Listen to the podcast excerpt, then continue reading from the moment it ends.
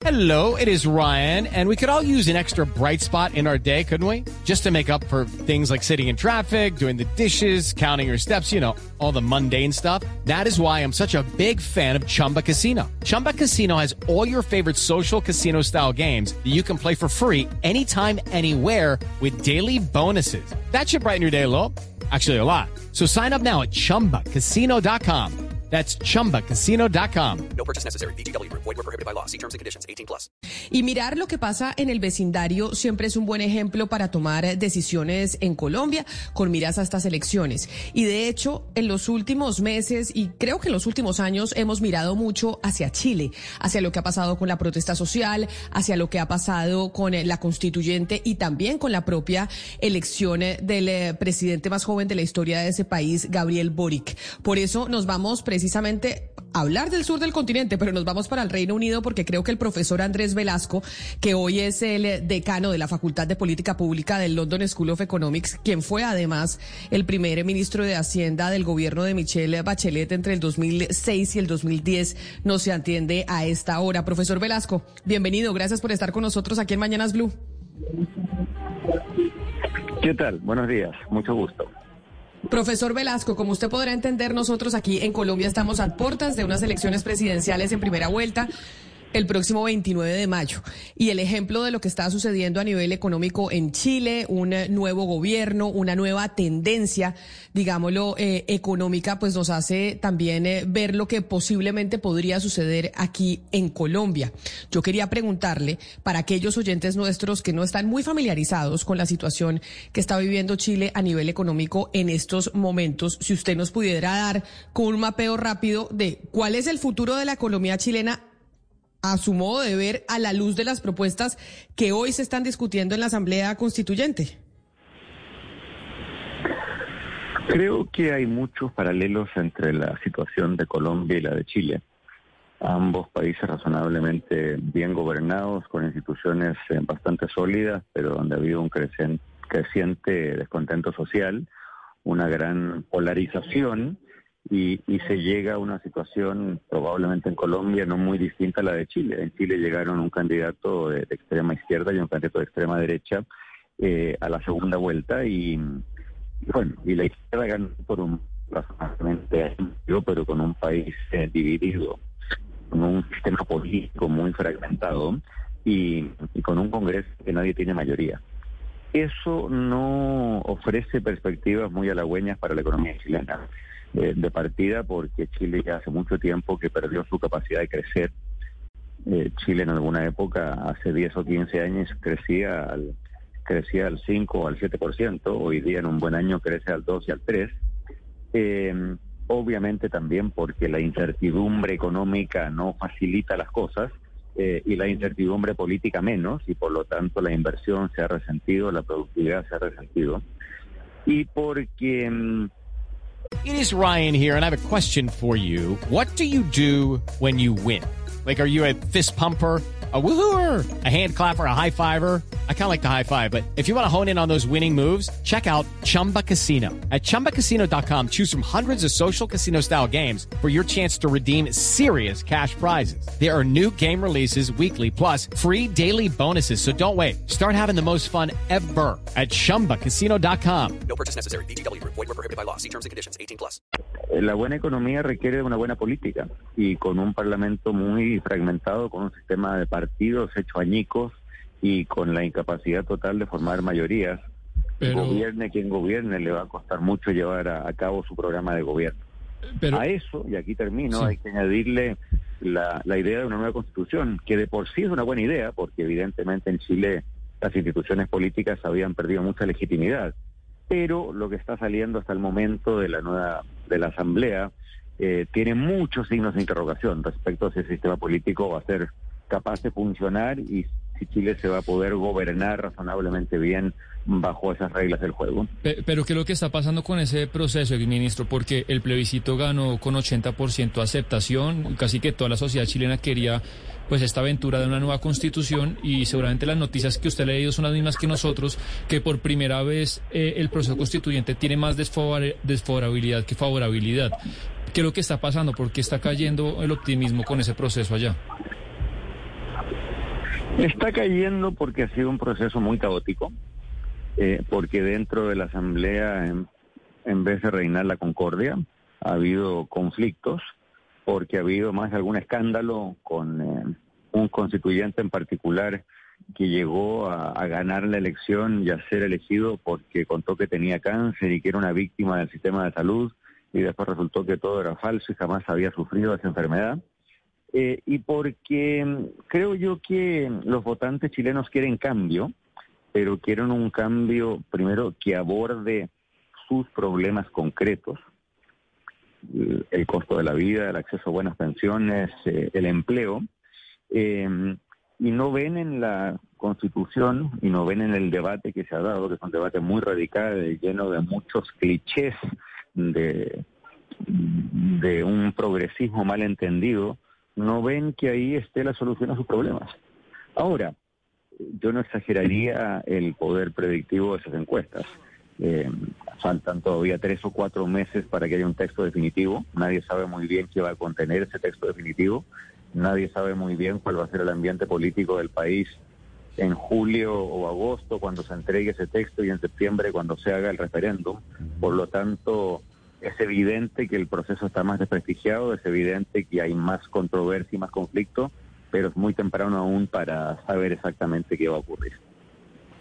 Exministro, hay un, hay un tema que, que sin duda alguna se está abordando en gran parte del planeta y en América Latina, en países como Panamá, como Perú, incluso en Chile, ¿no? Y tiene que ver con la minería y, y, tiene que ver con esa explotación mineral sin eh, dañar al medio ambiente, algo que es imposible. No hay minería que no dañe al planeta Tierra justamente el día de hoy, que es el Día de la Tierra. ¿Usted cree que los cambios que está planteando Gabriel Boric como presidente frente a la minería son los cambios que necesita Chile tomando en cuenta el recurso importante que tiene este sector para el país? Yo no comparto eh, el planteamiento que tú hacías como premisa de la pregunta. Hay minerías y minerías. Hay minería en Estados Unidos y en Australia y en Europa y en muchas partes del mundo. Obviamente siempre cuando uno hace un hoyo en la tierra y saca mineral hay algún costo ambiental, pero ese costo ambiental se puede minimizar, se puede manejar, se puede gobernar eh, eh, y se puede compensar. Y por lo tanto, la pregunta no puede ser minería sí o minería no. Un país como Chile es, tiene las mayores reservas de cobre del mundo, tiene grandes reservas de litio, tiene grandes reservas de otros minerales y por lo tanto cerrarle la puerta a la minería sería no un disparo en el pie, sería un disparo en la sien. Y lo que corresponde hacer es aplicarle a esa minería los más altos estándares ambientales como los que se aplican en otros países mineros líderes en el mundo. Pienso en especial el, el ejemplo de Australia eh, y pienso en el ejemplo de Canadá. Eh, y, y, esos ejemplos son muy relevantes para Chile porque las grandes empresas mineras canadienses, británicas y en especial australianas operan en Chile.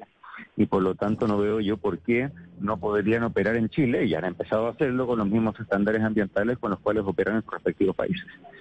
Ahora, ¿qué va a hacer el gobierno actual al respecto? No me atrevería a decirlo porque no está nada de claro. Eh, eh, ha habido mucha retórica al respecto, pero una propuesta clara del gobierno en esta materia yo por lo menos no he visto.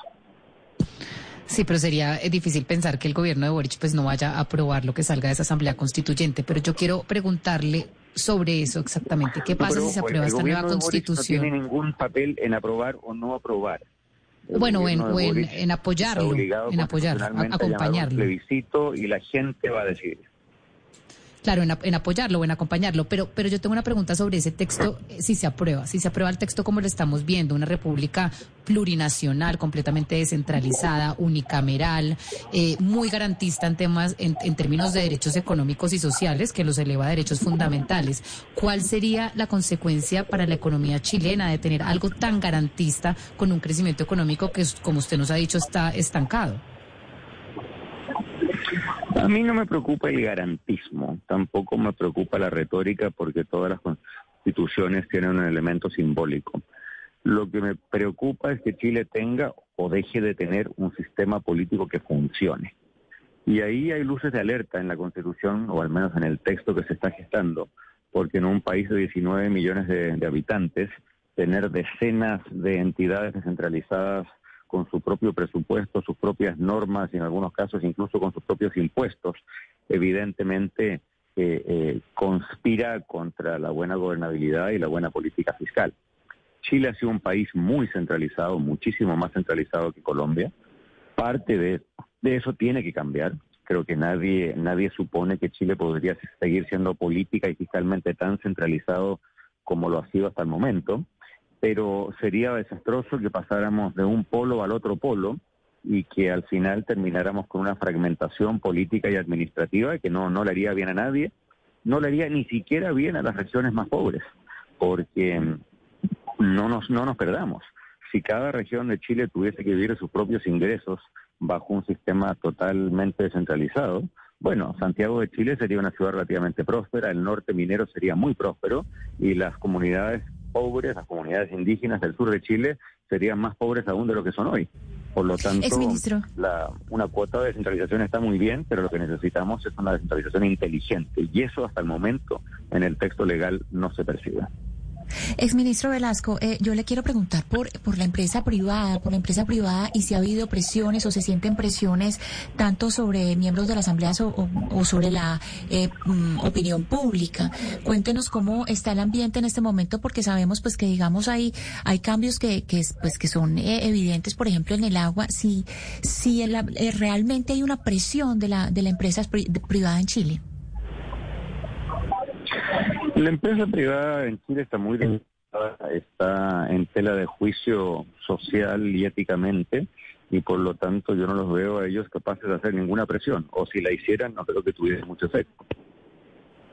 Pero, eh, exministro y, profesor Velasco, sobre la empresa privada y sobre la presión, cuando hay este tipo de cambios de política económica y también eh, de gobiernos que son ideológicamente distintos a lo que se había tenido antes, empieza el fantasma a usar de se va a ir la inversión privada, va a haber una fuga de capitales, ya la inversión se va a retirar eh, del país. ¿Esto para Chile es cierto o no?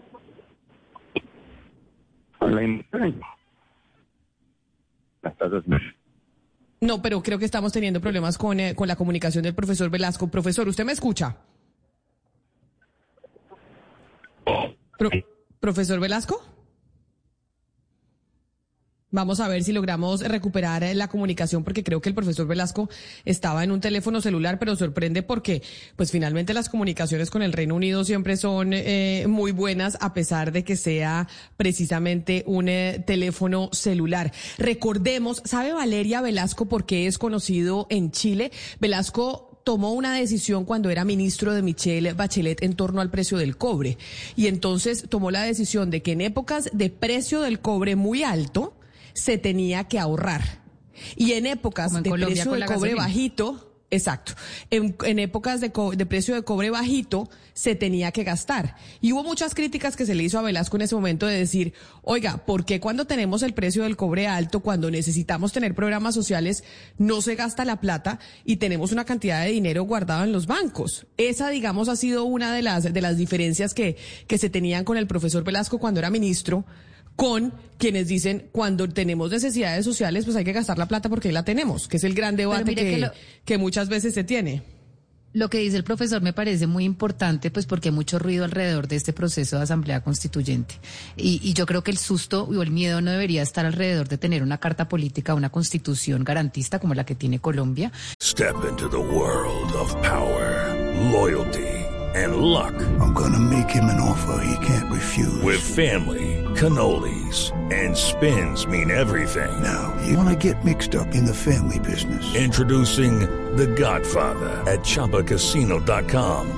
Test your luck in the shadowy world of The Godfather slot. Someday, I will call upon you to do a service for me. Play The Godfather now at Choppacasino.com. Welcome to the family. No purchase necessary. VGW Group. Void where prohibited by law. 18 plus. Terms and conditions apply. Que creo que es una carta de navegación, es un deber ser, es una meta para todos los gobiernos, digamos, la dignidad de la persona en la mitad del debate político, sino la desorganización que hay alrededor del proceso, en donde hay una cantidad de ideología metida, de, de proyectos políticos que no se ponen de acuerdo, hay un país dividido, entonces esto va a hacer que cualquier forma de, que, o cualquier forma de gobierno político que salga de esta carta o de esta, de este proyecto vaya a ser ilegítimo y vaya a ser imposible de, pues, de, de poder llevar a cabo en la práctica. Entonces creo que esa es la preocupación, más allá del garantismo de la Carta Política, que es lo que se critica hoy en día, yo creo que ese no es el problema. El problema es que Chile está completamente fraccionado, desordenado y no se sabe qué está pasando allá adentro. No, pero Valeria, lo que se le critica principalmente a este proceso de lo que ha salido de las 88 sesiones que ha habido hasta el momento no es el garantismo. Eh, hay unas ideas que, que van en contravía de cualquier idea de república, relativizando la propiedad privada, desestabilizando el sistema político de la división de poderes. Eh, eh, el tema, va- la asignación de la justicia va a ser a través de un tribunal político que va a asign- a asignar a los jueces. Eh, va a haber descentralización de la justicia en la que para los pueblos originarios habrá tribunales propios diferentes a la, a la ley a la ley nacional digamos acá cómo, cómo será lo radical que está haciendo la asamblea constituyente Usted, que usted gente me está, usted que me está definiendo la Boric constitución política colombiana. no no no no en donde para- los pueblos originarios tienen su propia, su, propia yo no estoy- justicia, la- en donde hay una relativización a la propiedad privada, no la protege en la medida Valeria, en que en la constitución si política Estado- colombiana la propiedad privada tiene una Si función Estado social. le- es le- lo mismo. Si el Estado colombiano a usted le tiene que expropiar algún algún bien por eh, interés de todos, tiene que pagárselo a, a precio de mercado, se lo tiene que pagar e indemnizar. Lo que se está haciendo ahorita en la nueva constitución le quita totalmente eh, y le da No, potestad y al- se lo al- tiene al- que indemnizar, Sebastián. No, se está indemnizando, Sí. pero de Ah, manera, que se lo quita, de manera discrecional. Chile está diciendo de que se lo manera discrecional y no a precio de mercado. Valeria, están relativizando la propiedad privada y, y, la- y los, y los congresistas de derecha que quedaron en esa convención ni siquiera lo están teniendo en cuenta para, para el proceso. Está la alarma que está generando que ya bajó eh, la popularidad del, del proceso. Boric está criticando diciendo que nos miremos lo que estamos haciendo y usted tiene acá un ministro de Hacienda de centro izquierda que fue el ministro Bachelet que está diciendo ojo con lo que está saliendo de allá. Pero sabe que Sebastián sería bueno averiguar sobre el tema de la expropiación, por ejemplo, en Colombia, de si le pagan a usted precio de mercado porque eso cambió. Eso ya no es así. Precisamente por la constitución del 91. Ya exactamente cuando usted tiene que expropiar un bien que es para el beneficio de toda la comunidad, sea una carretera, etcétera, etcétera, no necesariamente, pero averigüemos porque puedo estar equivocada, no necesariamente le, le el pagan usted el precio de mercado. Camila. Sí, la indemniza, pero no le, no le cobra, no le paga el precio de mercado. Pues le, le tiene que indemnizar, le tiene que hacer un, un proceso legítimo y, y, y compensando. Claro, pero, pero, usted- usted no, está- pero, pero, sí, pero sí, no. Pero Camila, sí, lo que está diciendo Sebastián es gravísimo. Si en Chile lo que están diciendo es que no la tienen que indemnizar cuando le expropien a usted, pues no, eso le tienen que gravísimo. indemnizar es lo que usted está de diciendo. una manera discrecional, absolutamente discrecional, por, por, por, por una comisión que se va a encargar de eso. No a precio de mercado. Dice que es de manera Pasa en discrecional. Colombia, como pasa en. Colombia. No, no, Eso pero- no, pasa no, en Colombia, ver. Hay- muchos pero- temas pero que ¿quién son muy polémicos ¿Quién tasa en, dentro de lo que Colom- está en? Colombia? Pero, pero ya, Valeria, es que me quedó la duda de lo que dice Camila. ¿Quién tasa lo que usted le tiene que pagar por una expropiación, Camila? Es que dice deberíamos no llamar a un tasa al experto. mercado. de- de- de- llamemos a un experto, porque desde la constitución del 91 eso precisamente se transformó. No es como me tienen que indemnizar al precio de mercado de lo que yo vendería mi finca, por ejemplo, para que pase la carretera por ahí. No es así. Hay todo un sistema para evaluar cuánto le van a pagar a usted por la finca, porque si no, imagínese, Sebastián, la gente terminaría cobrando millones y millones y no se podría construir la carretera por cuenta de eso. O sea que sí eh, puede ser un sistema algo similar a lo que ya tenemos nosotros con la Constitución del 91, que por eso aquí en Colombia no se habla, o pues solo algunos, pero no se quiere hablar de una constituyente, porque la gente está muy contenta con la Constitución del 91 porque es supremamente garantista, supremamente social. Lo que pasa es que quieren que se cumpla, que todavía no hemos logrado que se cumpla del todo. Sí, Camila, pero es que lo que le dijo a Valeria, en, en Chile, más allá de los buenos deseos y los cambios que se necesitarían, en Chile es que hasta lo que están haciendo está asustando a la izquierda moderada de Chile. Hasta el propio Boric dijo la semana pasada, tenemos que revisar lo que se está haciendo mal. No, y pero no que... por el garantismo, que fue lo que yo dije al Yo no- y yo le dije a usted que no es por eso. Sebastián. Es por lo- la- Exacto, es lo que yo estaba diciendo, es que pero yo muchas críticas que yo he escuchado últimamente y usted que ha sido un crítico de la Constitución del 91 por ser extremadamente garantista, que usted dice que la plata nunca alcanzaría para cumplir la Constitución del 91 y a usted no le gustan esa clase de constituciones, yo le estoy diciendo que ese no es el problema de la chilena, el problema de la chilena es que allá adentro hay una cantidad de voces que no son moderadas, que son radicales y que están sacando ideas del bolsillo. Pero el garantismo de la constitución de Chile no es el problema. El problema es que allá hay unas facciones completamente ideologizadas que están saca sí, es que está mucho más a la izquierda radical que, que las personas que votaron incluso por Boric, pues la mayoría, es, es decir, pero eso no quiere decir que el problema sea el garantismo de la constitución. Eso es lo que yo le estaba diciendo a usted. En cambio, usted siempre ha dicho que es que la constitución del 91 en Colombia es un desastre porque no tiene ningún, ninguna conexión con la realidad económica del país. Y yo digo que es una carta de navegación, es un punto de llegada. Es decir, hacia allá tenemos que llegar, hacia allá tenemos que mirar, hacia allá tenemos que fallar y todas las instituciones políticas eh, del país tienen que mirar la carta como la carta que le diga a usted qué es lo que tiene que hacer la de navegación. Y eso está bien que Chile lo esté, lo esté, lo esté implementando. Lo que salga de ahí tiene que ser de un consenso moderado, un consenso radical solamente va a generar más caos en Chile. Vamos a ver, no pudimos recuperar la comunicación con el profesor Andrés Velasco, que además eh, tuvo la intención de ser eh, presidente chileno. Él en alguna oportunidad fue candidato eh, presidencial en, en Chile y pues no, no le fue bien y ahí fue cuando terminó en el London School of Economics de en Colombia. Que usted decía que él, está en Colombia. Ah, no diga, ¿y este qué está haciendo en Colombia el profesor Velasco? Lo, invitaron al, al, al Congreso de Asofondos. Ah, no diga, usted sabía, mire, el profesor Velasco fue profesor en Nueva York, en la Universidad de Columbia, después fue candidato presidencial, no le fue bien y se fue para el London School of Economics, en donde es el decano de la Facultad de Políticas Públicas allá en el Reino Unido. Su esposa, ¿quiere que le cuente todo el chisme del profesor Velasco? Su esposa además es eh, periodista y presentadora de televisión en Chile, según tengo entendido. Y Valeria, si usted busca la foto, el, eh, el exministro Velasco es súper guapo. Además. Hey guys, it is Ryan. I'm not sure if you know this about me, but I'm a bit of a fun fanatic when I can. I like to work, but I like fun too. It's a thing. And now the truth is out there. I can tell you about my favorite place to have fun. Chumba Casino. They have hundreds of social casino style games to choose from with new games released each week. You can play for free anytime, anywhere and each day brings a new chance to collect daily bonuses. So join me in the fun. Sign up now at ChumbaCasino.com. No purchase necessary. BGW. Void were prohibited by law. See terms and conditions. 18 plus.